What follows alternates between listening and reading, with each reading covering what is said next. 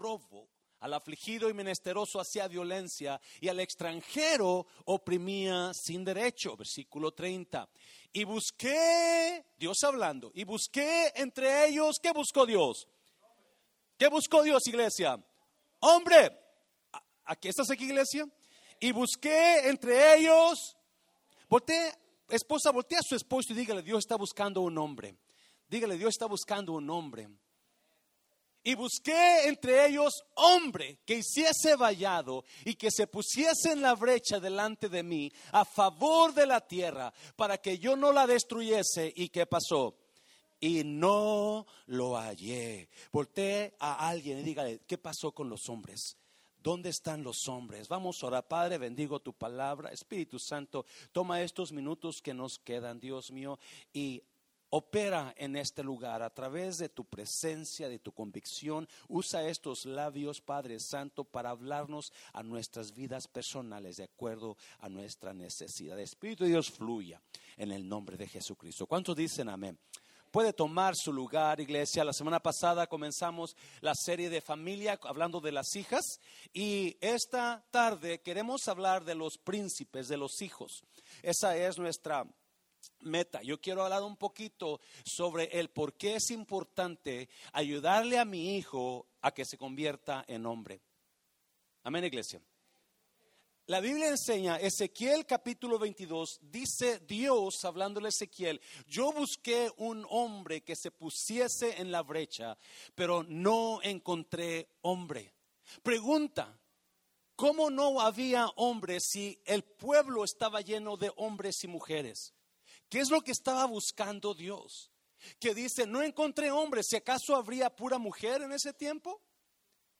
¿Qué es lo que estaba buscando Dios? Que Él dice, yo buscaba un hombre y no lo hallé. Yo buscaba una persona del sexo masculino. No dice eso. Dice, yo buscaba un hombre. Porque sexo masculino había muchos, pero hombres no había. ¿Alguien me está oyendo, iglesia, en esta mañana? Hombres no pudo encontrar Dios. Mucho sexo masculino, pero no hombres. Mucho niño, pero no hombres. ¿Qué es lo que busca Dios entonces para que Él me considere un hombre? Si usted se está usted conoce un poquito las noticias, usted se da cuenta que los hombres se están extinguiendo. ¿Sabía usted eso? El hombre se está extinguiendo. Y uno cuenta la historia que iba una muchacha, ah, se subió al autobús en una parada del autobús y el autobús estaba lleno de gente y había varios hombres sentados en los asientos de enfrente que era para las muchachas o las personas inválidas. Y ella espera que se levante un hombre y nadie se levanta. Entonces hace el comentario a la muchacha sarcásticamente, parece que no hay hombres en este autobús. Contesta un hombre y dice, hombres sí hay, lo que no hay son asientos.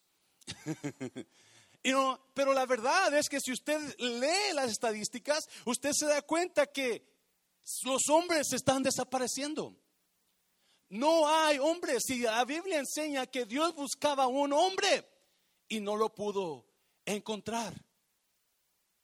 No pudo encontrar al hombre que Dios. So, ¿Qué está pasando? ¿Por qué Dios no encontró a ese hombre que buscaba a Dios? Bueno, en esta mañana quiero darle unas, unas cuantas ayudas que la Biblia habla en cómo ayudarle a mi hijo a que se convierta en hombre. ¿Aquí está iglesia? ¿Qué hago para que mi hijo, si usted tiene un hijo, ah, queremos ayudarlo a que ese niño se convierta en hombre? ¿Alguien se acuerda con usted cuando usted dijo, ahora sí soy un hombre. ¿Alguien se acuerda? Ese momento o ese día o, esa noche, yo no sé qué hizo usted que en su corazón dijo, ya soy un hombre. ¿Alguien se acuerda, varones? Yo me acuerdo cuando yo sentí en mi corazón, ahora sí soy un hombre. Es una llave de mi, el zinc de mi baño se descompuso y yo no sabía cómo arreglar los sinks.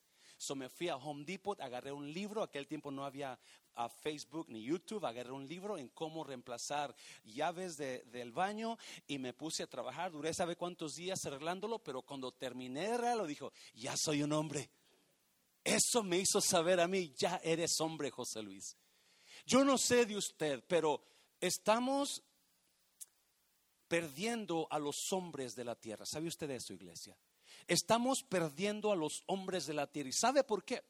Mira, Éxodo capítulo 1, si me puedes poner Éxodo capítulo 1, vamos a mirar por qué los hombres se están extinguiendo. No el sexo masculino, los hombres.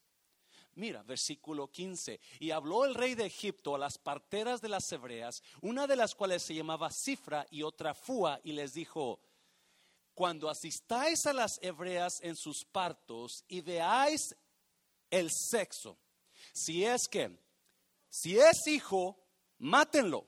Y si es hija, entonces que viva. Si usted conoce la historia, Egipto es donde está el pueblo de Dios, ya tienen 400 años allá, pero el nuevo faraón que se levanta se da cuenta que los que los hijos de Dios, los israelitas, están creciendo y están saludables y se están desarrollando mucho. So, este faraón tiene miedo de los hijos de Dios y dice, vamos a matar a todo hijo varón. Vamos a acabar con la raza de los hebreos y vamos, nomás guarden a las niñas, pero al hijo varón no lo dejen vivir. Mira, versículo 17. Pero las parteras temieron a Dios y no hicieron como les mandó el rey de Egipto, sino que preservaron la vida a los niños, versículo 18. Y el rey de Egipto hizo llamar a las parteras y les dijo, ¿por qué habéis hecho esto? Que habéis preservado la vida a los niños, 19. Y las parteras respondieron a Faraón, porque las mujeres hebreas no son como las egipcias, pues son robustas y dan a luz antes que la partera venga a ellas. Era mentira, no era cierto. Versículo 20. Y Dios, note esto, y Dios hizo bien a las parteras. Y el pueblo se multiplicó y se fortaleció en gran manera. Versículo 21. Y por haber las parteras temido a Dios, Él prosperó sus familias. Wow. Versículo 22. Entonces Faraón mandó a todo su pueblo diciendo, echad al río a todo que a todo hijo que nazca y a toda la hija preservad la vida. So, ¿Qué está pasando? ¿Qué está pasando? Desde entonces, hasta ahora, escuche bien, su hijo tiene una guerra satánica. Se lo voy a repetir, mamá, papá. Su hijo, ese chiquilín, ese niño que usted a veces lo mira como nada, es importante delante de los ojos de Dios. Es tan importante que cuando las parteras miraron y dijeron, no, no podemos matar a los niños, Dios bendijo a las parteras por haber honrado la vida de esos niños. Alguien me está oyendo, iglesia. El mundo está tan mal que el aborto ha matado a millones y millones de niños y por eso las naciones están cayendo porque no honran la vida del niño. Now, en este caso, ¿qué es lo que pasó? ¿Por qué Dios, por qué Egipto, el rey de Egipto, está matando a los niños o quiere matarlos? ¿Por qué? Porque de la generación hebrea, de la generación judía viene la semilla de Cristo. Escuche bien, por favor. De la generación judía viene la semilla de Cristo. Si el faraón logra matar a los niños, entonces se acabó Cristo. No hay futuro para usted. No hay futuro para mí. No hubiera venido el Salvador. Pero porque, porque la semilla está en el niño. ¿Me está oyendo, iglesia? Acuérdese, semilla significa semen. El niño es el que lleva la semilla, muy importante. El, su hijo tiene semilla para las generaciones futuras. Y el diablo sabe que las generaciones futuras dependen de su hijo. Dependen de su niño. ¿Alguien está entendiendo en esta mañana? Y por eso es atacado el niño más que la mujer el niño está siendo atacado, bombardeado por Satanás, porque el plan de Satanás es destruir a su hijo. Oh my God. El plan de Satanás es destruir a su hijo solamente porque ese hijo lleva la semilla futura. Es, sin el hombre no hay semilla. Sin el hombre no hay futuro. Sin el hombre, so, imagínense, en aquel tiempo Cristo venía de la simiente hebrea. Y de ahí vino Cristo, porque un niño que se salvó, si usted vamos a mirarlo. Pero aún desde ahora, todo niño tiene semilla y esa semilla puede ser la semilla que traiga al gran, al siguiente Gigi Ávila a la tierra. ¿Me está oyendo iglesia? O esa semilla puede ser la semilla que traiga al próximo Billy Graham a la tierra. O esa semilla puede ser la semilla que traiga al próximo T.D. Jakes a la tierra. Porque eso es lo que el diablo teme. Por eso el diablo está detrás de su hijo, papá, mamá. Alguien está aquí, iglesia. Oh, yo me estoy emocionando, aunque usted no esté, no sé dónde está su mente, pero, y no, de estadísticas, le voy a dar estadísticas, comparado con las niñas, dice que los niños tienden a desarrollar deshabilidades mentales seis veces más que las niñas.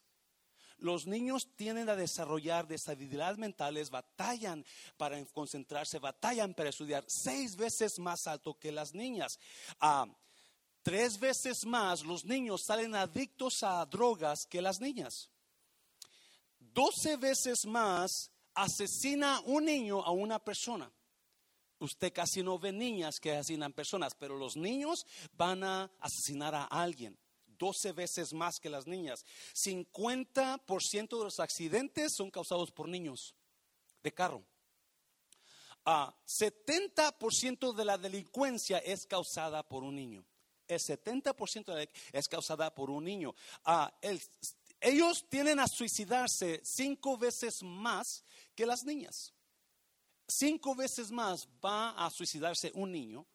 Lo hablamos la semana pasada. Las niñas tratan de suicidarse más, pero los niños mueren más por suicidio. La homosexualidad está robando a los niños su simiente.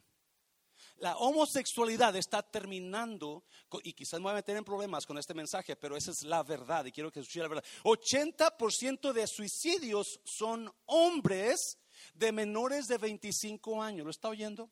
El 80% de suicidios son hombres de menores de 25 años, jóvenes. El diablo quiere ver a su hijo destruido. El diablo no quiere que su hijo se convierta en hombre.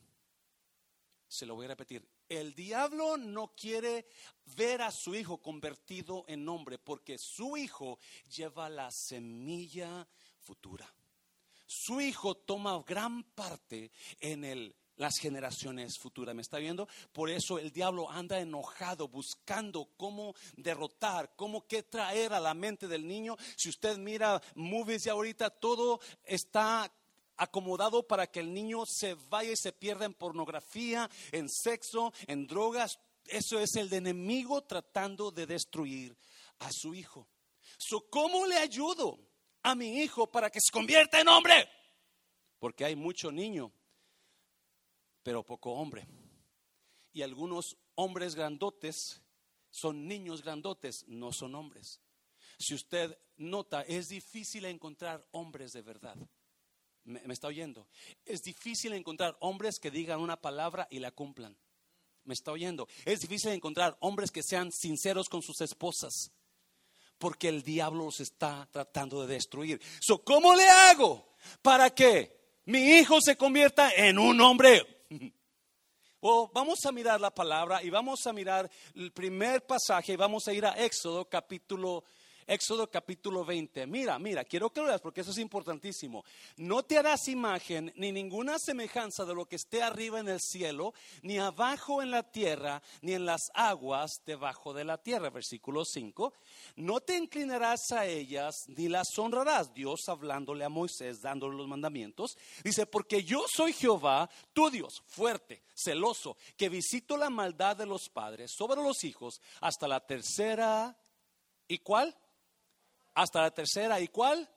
Y cuarta generación de los que me aborrecen. Yo, dice Dios, visito la maldad sobre los quienes, padres, sobre el varón, hasta la tercera y cuarta generación. Yo visito la maldad de los padres, no dice padre y madre, de los padres, los hombres, hasta la tercera y cuarta generación. Muy importante, escucha bien, por favor. ¿Qué ¿Cómo le puedo yo ayudar a mi hijo a que se convierta en un hombre? Número uno, necesito como padre tener buena semilla en mí. Pon ahí número uno. Necesito como padre tener buena semilla en mí. Escuche bien, por favor, papá. Es importante que entendamos esta revelación, es importante que entendamos esto. El niño lleva la semilla. El niño es el que tiene la semilla futura. El diablo ataca al hombre porque hay semilla futura en él, hay semilla de generaciones. Y para que yo pueda ayudar a mi hijo a que él se convierta en un buen hombre, yo tengo que tener buena semilla en mí. ¿Me está oyendo, iglesia? Mm, el padre necesita llevar buena semilla en él. El versículo dice que Dios visita la maldad sobre los padres hasta la tercera y cuarta generación. Oh, me, encanta esto. En usted, varón, en usted, padre, en usted, usted lleva semilla en usted hasta cuarta generaciones. Hay cuatro generaciones funcionando en usted. ¿Me está oyendo, iglesia? Hay cuatro generaciones, sus hijos, sus nietos, sus bisnietos, hasta la cuarta generación. So, en usted hay algo viviendo hacia, el futuro. Me está oyendo, iglesia. Y yo necesito entender que para que mi hijo sea un hombre de bien, mi semilla debe ser buena. Me está oyendo. Porque lo que yo tengo en mí va a definir cómo mi hijo va a ser mañana. Oh my God. Lo que yo, la semilla que yo tengo es lo que va a dar fruto mañana. Si yo siembro naranjas, mañana va a ser naranjas de ese fruto. ¿Me está oyendo, iglesia? La semilla que yo tengo es lo que va a decidir ¿Cómo va a ser mi hijo mañana? Quizás la próxima generación, quizás la tercera generación, pero hasta la cuarta generación. ¿Alguien me está entendiendo? No, está perdido, ¿verdad? Eso es importante. ¿qué está diciendo, pastor? Escuche bien, papá, papá, esto es para usted.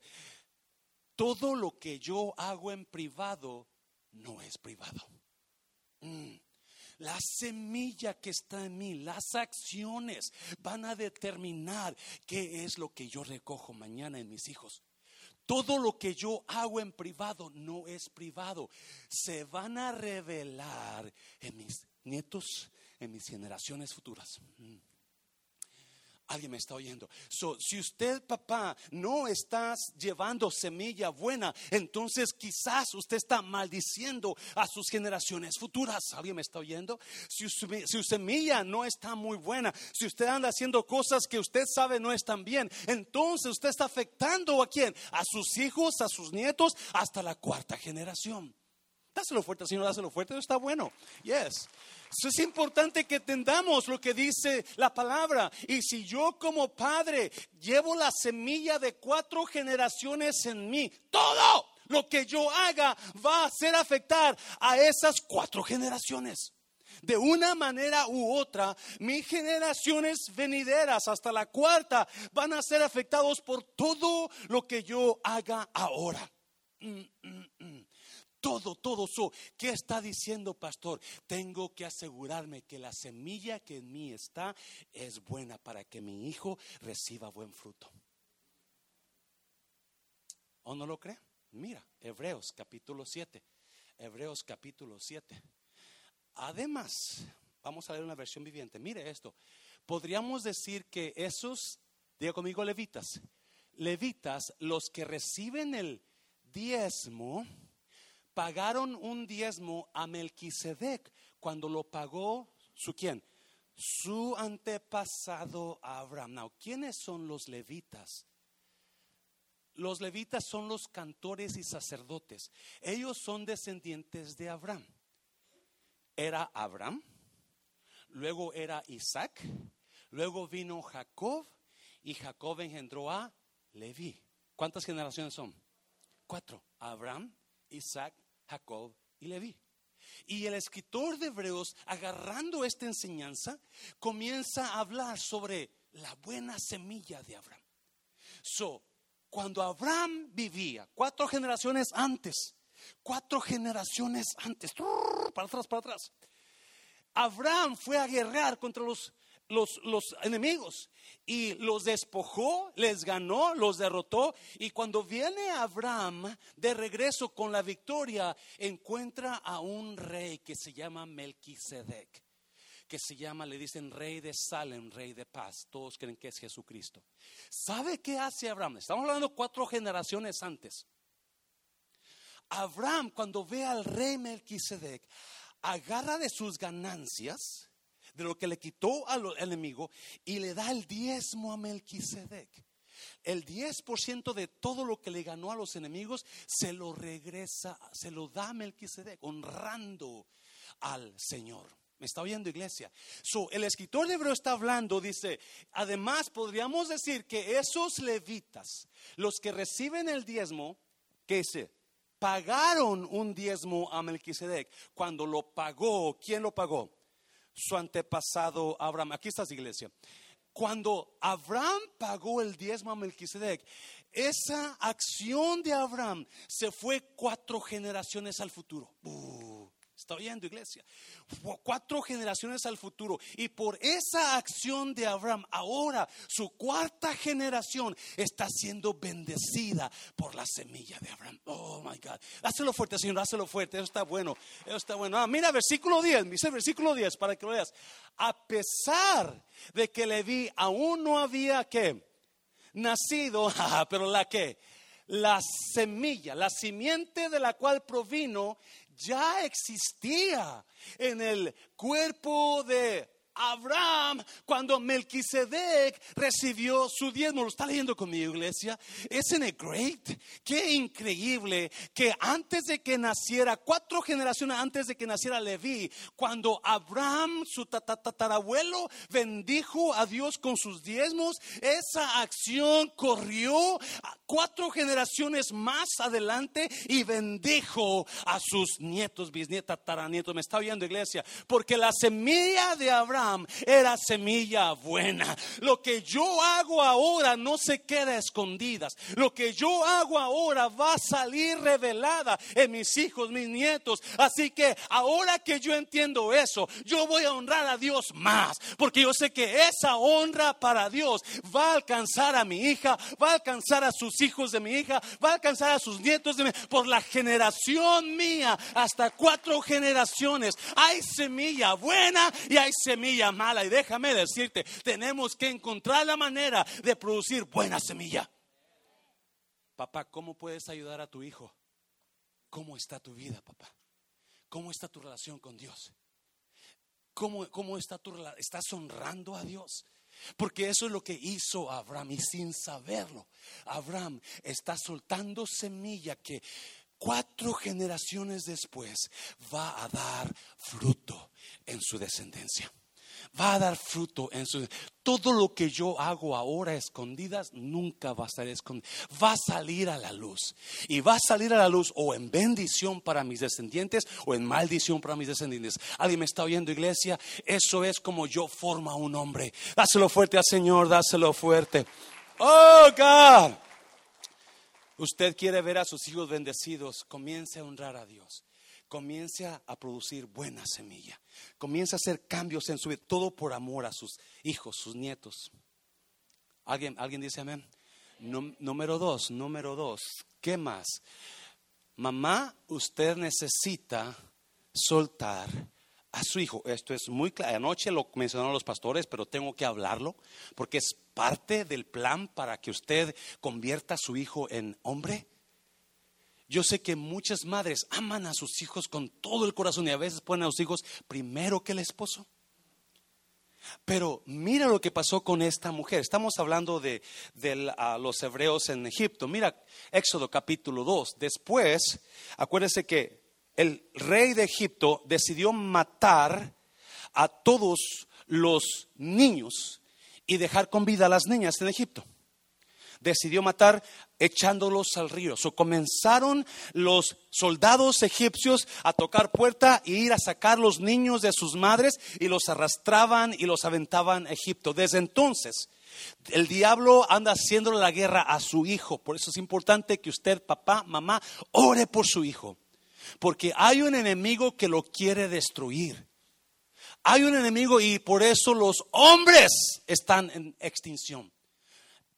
Miraba un TikTok el otro día, de ahora este año pasado, iban unas personas en un autobús y una mujer está en el autobús lleno de hombres. Y hay un hombre que se sube enojado, o sea, la mujer le dice, cálmate, hey, chill, take a chill pill. Se molesta el hombre y le da un puñal a la mujer.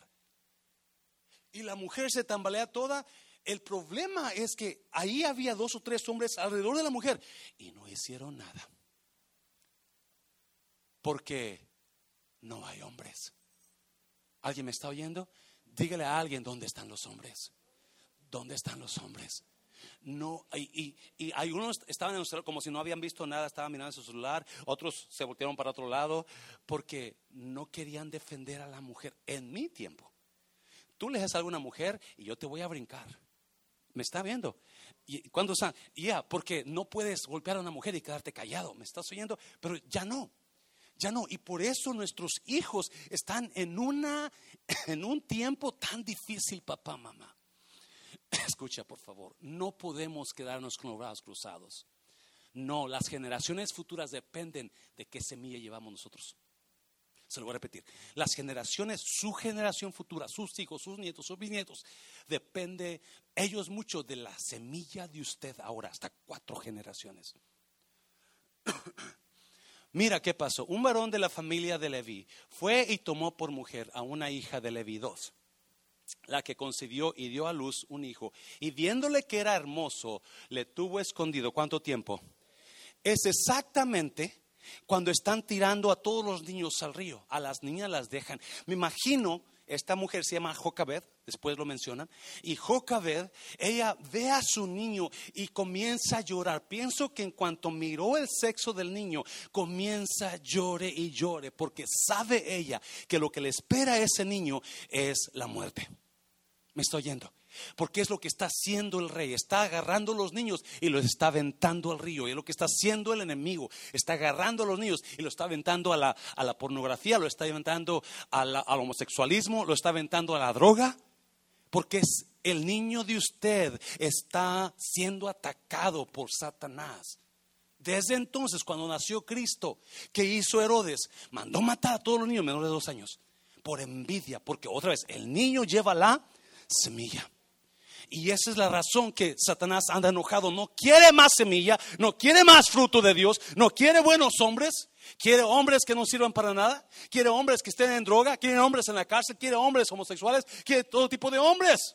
O sexo masculino, pero no hombres me imagino que comienza a llorar Jocabed porque ella sabe que su hijo está destinado a la muerte y hace lo que tiene que hacer para cuidarlo y esconderlo por tres meses, versículo 3.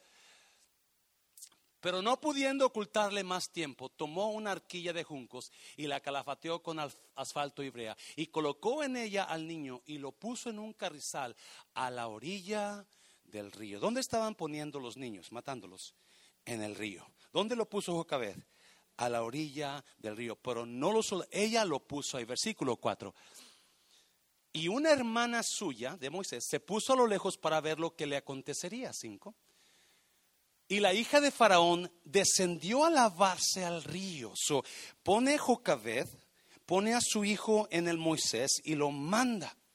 Y María, la hermana de Moisés, se queda en el río a ver qué le pasa y de repente mira que otra mujer sale, pero esta mujer es hija de Faraón, es princesa, es una, gracias bueno, es una mujer también. En ese momento que Moisés va pasando, la princesa ve a Moisés y mandó a una criada suya para que le tomase porque el niño comenzó a llorar, versículo 6. Y cuando la abrió, vio al niño. Y aquí que el niño que lloraba. Y teniendo compasión de él, dijo, de los niños de los hebreos es este, siete. Entonces su hermana dijo a la hija de Faraón, iré a llamarte una nodriza de las hebreas para que te críe este niño. Versículo 8. Mira, bien inteligente la muchachita. Y la hija de Faraón respondió, ve. Entonces fue la doncella y llamó a quién? A la madre del niño. Bien trucha, ¿no? Versículo 9. A la cual dijo la hija de Faraón, lleva a este niño y críamelo y yo te lo pagaré. Y la mujer tomó al niño y lo crió, versículo 10.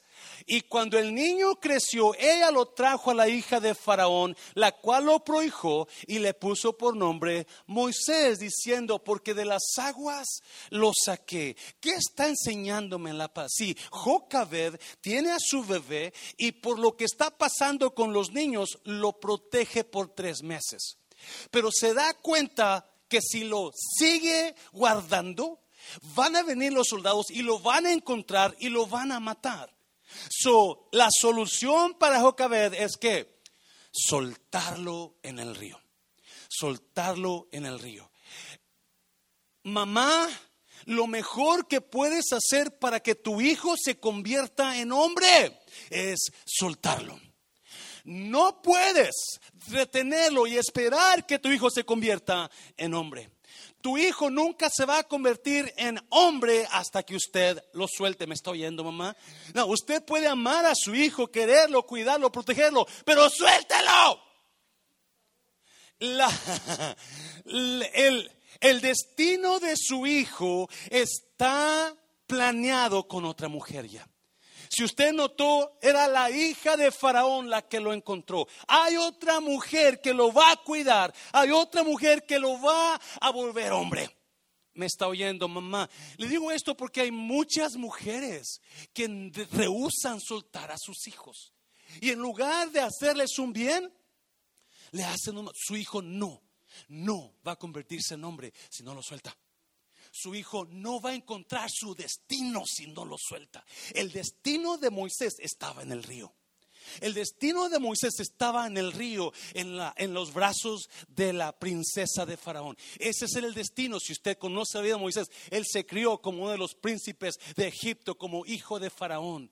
Lo criaron así porque el destino de él estaba en el río cuando su madre lo soltara. So, hay personas que no que rehusan. Una vez una, una parejita a mi oficina y me dijeron, tenemos problemas con nuestra nuera porque este, no quiere estar con nosotros, no quiere vivir con nosotros. A ver, le digo, ¿cómo, cómo? Su nuera y su hija viven con ustedes. Sí, toda la vida hemos vivido juntos y no quieren estar con nosotros más y, y estamos enojados. Pues ¿cuánto tiene su hijo? ¿15 años? No, tiene 32 años. Y le dije, hermana, perdóneme, pero usted necesita soltar a su hijo. Se enojaron, se fueron de la iglesia. A los días supe que su hijo se separó. Porque nunca se puede convertir en hombre un niño que está pegado a mamá. ¿Me está oyendo? Tiene que saber soltarlo. Mamá, dáselo fuerte, Señor, dáselo fuerte, dáselo fuerte. No está su destino de su hijo con usted. Su hijo no se va a convertir en hombre con usted. Su hijo necesita soltarse de usted para que se convierta en hombre. Papá, usted tiene que tener una buena semilla para que esa semilla produzca buen fruto en sus generaciones futuras. Y mamá, usted tiene que saber soltar a su hijo. si le duele, yo sé que duele soltar a nuestros hijos, pero es importante porque su hijo en este caso, su destino está conectado en el río, no con usted. Número tres, rápidamente, con eso termino. Enseñe a su hijo a hacer un sacrificio para Dios. Me encanta esta parte. y no he escuchado mucho de esta parte, pero es un padre, un padre entregándole a su hijo a Dios como sacrificio. ¿Alguien me está oyendo, iglesia? Mira el versículo, Hebreos capítulo 7, 11, perdón. Fue por la fe que Abraham ofreció a Isaac. ¿Cómo? En sacrificio. Está aquí, iglesia. Cuando Dios lo puso a prueba, Abraham, quien había recibido las promesas de Dios, estuvo dispuesto a sacrificar a su quién? A su único hijo Isaac 18. Aun cuando Dios le había dicho, Isaac es el hijo mediante el cual procederán tus descendientes, versículo 19, Abraham llegó a la conclusión de que si Isaac moría, Dios tenía el poder para volverlo a la vida. Y mire, y en cierto sentido, Abraham recibió de vuelta a su hijo de entre los muertos. Escuche bien, por favor. Esta es una etapa tan difícil para los jóvenes y los niños. Esta es una etapa de peligro para sus hijos. Usted sabe. Está siendo bombardeados por la tecnología a día y noche, 24 horas al día, 7 días a la semana. Están siendo bombardeados, pero sus hijos están siendo creados en una etapa de lo más débil en el mundo. Sus hijos están siendo creados en una etapa donde no tienen que batallar para conseguir las cosas. Son muy inteligentes. Sus hijos son muy y muchos de ellos van a lograr grandes cosas, pero no a costa de sacrificio. Sus hijos ahora están siendo tan bombardeados que ellos han perdido toda sensibilidad para con Dios. Ellos no quieren ayudar.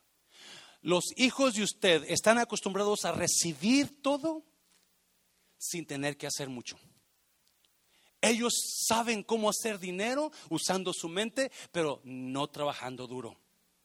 Sus hijos están siendo bombardeados por el sexo donde ahora ya no es él o ella, ahora son ellos. Aunque es hombre, le dicen ellos. Aunque es mujer, le dicen ellos porque su hijo puede decidir si ser hombre hoy y mañana mujer. Es un tiempo tan difícil que las iglesias se están quedando solas y puro viejito está yendo a la iglesia porque las generaciones de hoy no tienen temor de Dios. Las generaciones de hoy están perdiendo el temor para la búsqueda de Dios. Y si usted mira a sus hijos, ellos no quieren ir a la iglesia. Porque no sienten ese... ¿Alguien se acuerda cuando usted estaba pequeño y su mamá y su papá lo forzaban a ir a la iglesia? Usted caminaba para tener que llegar a la iglesia. Ponerse, se subía al burro, a la burra, al yegua, al caballo, ahí va con su papá y su mamá caminando detrás de ellos, pero ahí va, cada domingo usted iba a la iglesia. No, ya no. Porque los padres, escuche bien por favor, los padres se han acomodado a estas generaciones nuevas. Y en lugar de ser padres, ahora son sus besties, besties. Es su amigo, su amiga. Y en lugar de darle a su hijo o a su hija un consejo correcto, el consejo es incorrecto. En lugar de darle a su hijo una, un buen ejemplo, es el mal ejemplo. Por eso sus hijos andan como andan, porque la semilla del padre no es buena. Por eso los hijos están torciéndose, porque la semilla del papá no es buena. Alguien me está oyendo, iglesia. ¿E-, ¿Es duro esto? No, escuche bien, escuche bien. No, yo no me, yo no puedo imaginarme, porque la historia está en Génesis 22 de Abraham, donde Dios le dice a Abraham, dame a tu hijo, entrégamelo en sacrificio, dámelo. Y Abraham dice, ok, yo te lo voy a dar. Y comienzan a caminar por tres días Abraham y su hijo Isaac.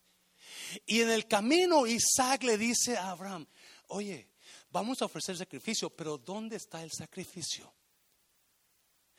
Y cuando llegan a la montaña, la Biblia dice que, yo no sé, no explica la Biblia exactamente qué es lo que pasó y a veces hay más información en lo que no dice que en lo que dice. Porque puedes imaginarte cómo Abraham habló con su hijo y le dijo, hijo, le dio la historia, Dios me prometió que tú ibas a nacer y yo te tuve de 100 años y ahora me pide que te dé, que, te sacrifique a ti.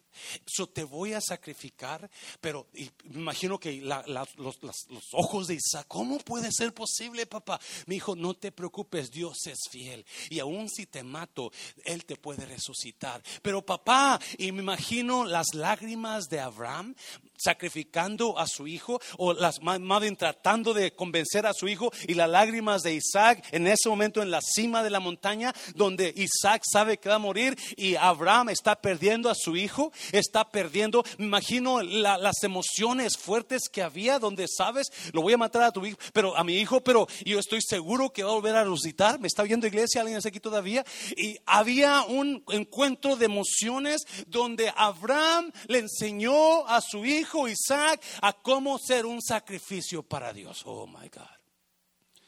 Se lo voy a repetir. La razón que Abraham decidió sacrificar, matar a su hijo, era para agradarle a Dios. Y aunque sabía que iba a perder a su hijo por unos momentos, el versículo dice que lo iba a volver a recobrar. El tiempo de ahora, los jóvenes están acostumbrados a animarse cuando hay música buena, cuando hay un buen show, cuando hay palabra de jóvenes, cuando hay luces, cuando hay emoción, pero nunca sacrificarse. La iglesia de hoy está acostumbrada a venir a la casa de Dios, pero si no hay nada que te emocione, tú te vas a ir y ya no vas a regresar. La iglesia de hoy está acostumbrada a recibir lo bueno de Dios, pero nunca algo negativo de Dios. Porque si usted recibe algo, están renegando contra Dios. Pero déjame decirte una cosa, la Biblia me enseña que usted y yo debemos ser sacrificio vivo. Oh my God. Alguien me está oyendo, iglesia. Sacrificio vivo para Dios. Déjame decirte, joven, es tiempo que tú entiendas, Dios quiere tu sacrificio. ¿Me estás oyendo, iglesia? Dios quiere tu sacrificio, porque ahora es cuando menos servidores hay en. ¿Sabe usted eso? Ahora es cuando menos batallamos para conseguir gente que sirva, batallamos para conseguir gente que esté dispuesta a ayudar, batallamos. Y si lo hacen, lo hacen enojados, enojadas, porque no están acostumbrados a hacer sacrificio. La semana pasada tuvimos una junta de líderes y después de la junta fui a la casa y comenzamos Claudia y yo, mi hija y yo a platicar de los jóvenes y comienza a llorar. Y me dice, papi, es bien difícil, especialmente cuando haces planes con los jóvenes y nomás llegan tres y nomás llegan dos. Y a veces te desesperas porque ni siquiera tenemos tiempo para Felipe y yo, porque ahí estamos todos los viernes para nuestra relación. Y cuando ves que los jóvenes no llegan, como que eso te desa y comienza a llorar. A mí me dolió, ¿sabía usted eso? Me dolió, dije, yo tengo la culpa.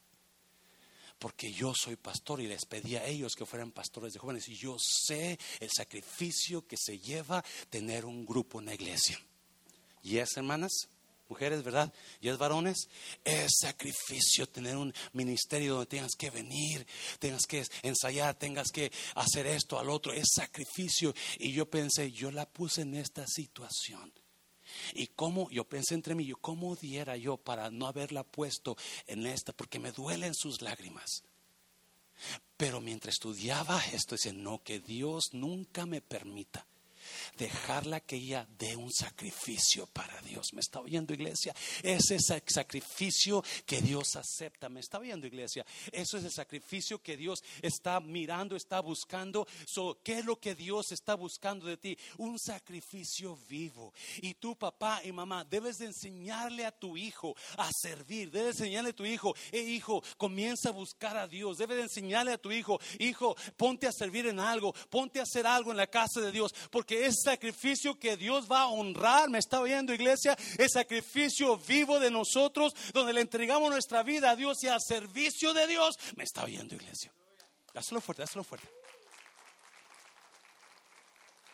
El pastorado es duro, es duro porque tienes que luchar contra ti mismo, tienes que ganar la presencia de Dios a costa de rodillas y de buscar a Dios, tienes que eh, eh, informarte la Biblia, conocer la Biblia y todavía aún así gente te va a hablar de ti, se va a enojar contigo, te va a mirar mal, va, va a hacer división porque simplemente no les caes bien. Es difícil el pastorado. Y muchos no se dan cuenta que estamos dejando nuestra vida en el pastorado. Estamos dejando nuestra vida en la iglesia, todo por servir a Dios. Y eso es lo que Abraham le dijo a Isaac, hijo, no te preocupes. Dios te va a regresar vivo para mí. Escucha bien, iglesia. Abraham, la Biblia dice que cuando Abraham iba a matar a su hijo, él sabía que Dios se lo iba a regresar otra vez. La razón, pone el versículo de Marcos, por favor, pone el versículo de Marcos, porque todo lo que quiera salvar su vida, la perderá. Y todo el que pierda su vida por causa de mí y del Evangelio, la ganará. ¿Sabe que hay mucha gente perdiendo su matrimonio porque no están dispuestos a perder? Quieren ganar todo el tiempo y están perdiendo. ¿Sabe que hay muchos matrimonios perdiendo a sus hijos a la droga, al homosexualismo, a la vida de este mundo porque no quieren buscar a Dios? Y en lugar de perder dos horas de televisión y venirse a la casa de Dios, están perdiendo sus hijos, sus generaciones. Y la Biblia me dice que para poder ganar tengo que saber perder. En el mundo tienes que ganar, pero en el reino de los cielos tienes que aprender a perder para poder ganar. Acuérdese de eso. So, papá, mamá, mientras tus hijos nunca entiendan que ellos necesitan crecer buscando a Dios, sirviendo a Dios, van a perder. Van a perder. You're going to lose them. You will lose your kids if you don't teach them that they must serve God. No los vas a perder si no los agarras ahora para Cristo. Jim Elliot. Jim Elliot era un joven que él creció con una familia, ya terminó con esto, si alguien pasa por el piano, una familia bien cristiana donde le motivaban a que sirviera al Señor. Él creció y un día se fue con un grupo a Ecuador de, misioneros. Si usted lo quiere buscar, está en Google. Ah, él se casó unos días antes de irse a, Ecuador y nació una hija. Ellos querían salvar a una tribu indígena de Ecuador. Dice que un día un indio de Ecuador, de la tribu donde vino y, se postró muy amable con ellos, muy amable con ellos, ellos decidieron, ok, ya hicimos conexión con este muchacho, vamos a comenzar a hablarles de Cristo. Y al siguiente día estaban listos para irse a hablarles de Cristo cuando vienen diez indígenas de la tribu y los matan. Y matan a este muchacho, Jim Elliot. Hubo una nube, una, una movie de él. Ah, matan a él y a las personas que iban con él. A su esposa, su esposa no estaba. Con el tiempo regresa su esposa a seguirles hablando a la tribu, porque ellos creían en el sacrificio de Dios. Y iban dos muchachos caminando por el río donde mataron, a Jim Elliot, dice la historia, y de repente uno de ellos se para y dijo, aquí es donde murió Jim Elliot. Y el otro voltea y dice, no, aquí no murió Jim Elliot. Sí, yo sé que aquí murió. Dijo, no, él murió el día que le entregó a Cristo su corazón en la iglesia. Ese día Él murió para el mundo y fue cuando fue recibido al Señor en gloria. No murió aquí, murió cuando le entregó su vida al Señor.